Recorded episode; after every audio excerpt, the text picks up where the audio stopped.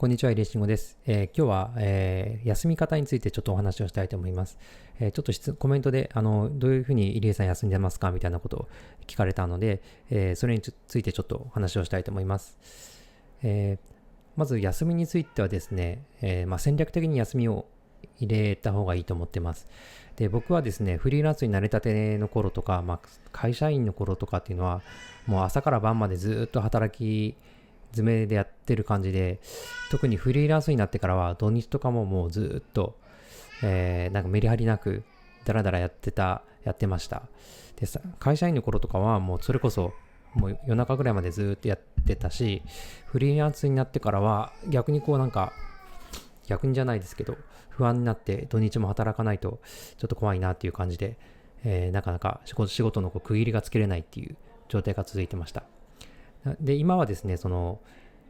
今の考え方としては、その基本的に一日の中で集中できる時間っていうのは限られてると思ってて、人間の中で。で、それは、まあ僕の場合はもう3、4時間ぐらいだと思ってもうかなり集中できる時間っていうのはですね。で、それ以上やると、もうやっぱりどうしてもこう、クオリティが下がってきて、えペースが落ちるっていうふうに感じてます。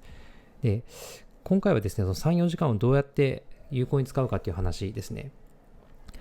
で、あの、ちょっと当てはまらないのは、例えばそのなんか新しいスキルを覚えたての頃とかですね、あの、好きで好きでやってるとか、で、やめたくないみたいな、そういうパターンの場合は、逆にですね、時間を区切ってやめてしまうより、もう一気にやった方がいいと思ってます。で、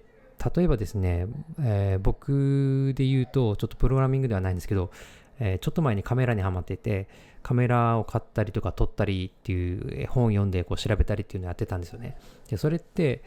ハマってる時に一気に、まあ、いろんな情報を読んだりとかやらないと、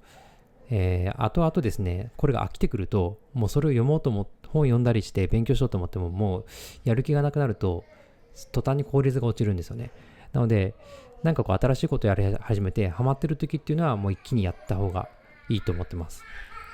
はい。ということでちょっと戻るんですけど、えー、まあその1日の中で集中できる時間が3、4時間だとして、えー、それを過ぎてくるとかなりパフォーマンスが、まあ、落ちてくるの自分でも上がると思います。で、例えばコーディングしてても結構コーディングも辛くなってくるし、まあ、デザインも目に見えてクオリティが下がってきて、やっぱ楽しようとしちゃうんですよね。なので、まず、えー、休みを考える前に自分がそのどのぐらい集中できるのかっていうのをえー、集中できる時間帯っていうのもありますね。僕の場合は朝方なので、えー、早朝とかそう午前中の方がパフォーマンス出るんですけど、人によってはその夜型っていうことで夜中の方が、えー、仕事がこう、じなんすかね、パワーが一番発揮できるみたいなことはあると思うので、それをまず知っておくということですね。で、その中で、まず、それがまず分かったら、その働ける時間っていうのを知って、えー、知っておくことで何がいいかというと、その締め切りパワーというのが働きます。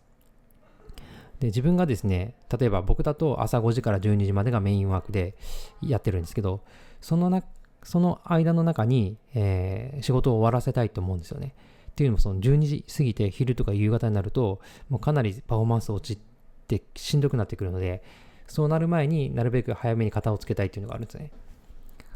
で、そうなってくると、じゃあ何を終わらせるかっていうのが大事で、最初にそのゴールを決めとかないといけないです。で、その日に、えー、終わらせるものっていうのを最初に決めとかないといけないですね。なので、そこでその最初にデイリータスクということで3つ決めて、でそのタスクをその自分の集中できる時間内に終わらせるっていうことを決めてやれば、没頭してやれるので、えー、集中してやれますね。はい。で、もう時間が過ぎたら、もう基本的に終わりです。で、それはもうその中で終わらなかったら翌日に回すんですけど、まあ、基本的にはその1日の中で3つ終わらせれるぐらいのちょっと余裕を持った感じで組んでることが多いですね。えー、そしてその早く終わったらま前倒しでやればいいということなので、で、その重要タスクを決めて時間内、えー、仕事の時間内に終わらせるということで、終わったらもう逆に言うとですね、その例えば3つ決めておいて、3つタスクに入れておいて、全部チェックして終わりましたとなった場合、で、さらに時間が余ってて、前倒して明日の分までちょっとやれだっていう状況になれば、あの、もう気兼ねなく休めるので、もう終わったら休みっていう形で決めておいて、えー、決めておくといいと思います。で、それを決めておくことで、えー、自分のその休みをしっかり取れるっていう風につながるので、メリハリがついてきます。で、仕事が終わったという、まあ、精神的な切り替えができるので、これをやっていくといいんじゃないかなと思います。で僕もですね、実際その勤務時間終わったら、もうメールチェックとかやらないようにしてるんですよね。前は見てたんですけど、例えば夜寝る前とかにメールチェックとかしちゃうと、で、そこでなんかこう、なんですかね、トラブルとか、そういうものが入ってると、は返事をしなきゃいけないとか、対応しなきゃいけないみたいな感じで、休めなくなるので、もう、えー、いっそのこと見ないっていうことですね、最初から。なので、それはもう翌日見て対応すればいいだけのことなので、まあ、夜やるか、その朝、朝早く起きて早朝にやっても一緒のことなんですね。そういう感じで、えー、ちゃんと締め切りラインっていうか、そのメリハリをつけて分けるっていうこと。そして、じゃあですね、休みを取ったと。で、休むというふうに決めたっていうことにして、じゃあその休みに何をするのかということなんですけど、まあ、なるべく、まあ、せっかくなんで自己投資での時間に使うと一番いいんですよね。で、それはその自己投資っていうのは、その散歩したりとか運動して、えー、するっていうのも、その健康貯金がたまるという意味で、えー、やった方がいいと思います。やっぱり、体が健康で、なんですかね、筋トレとかして、こう、やってない、やってた方が、えー、なんですかね、毎日、集中できる、できるし、やっぱり体に不安があると、どうしてもその、なんですかね、体調が悪いってなるとパフォーマンパフォーマンスが落ちるので、なるべくですね、散歩とか、散歩はおすすめですね。はい。そして、あとはその本を読んだりとかですね、本読んで勉強したりとか、で勉強して本を読んで次にやることをリストアップするとかですね。あとは SNS に投稿するとか、まあ、仕事以外の、仕事以外で自分のためになることをに時間を使うと、まあ、休みつつパワーアップもできるのでおすすめです。ただ、本を読むっていうのは、えー、すごい嫌だなっていうか、その負担が大きいなっていう感じるようなら、まあ、別のことでもいいと思うんですけど、まあ、趣味の時間にしても全然いいんですけど、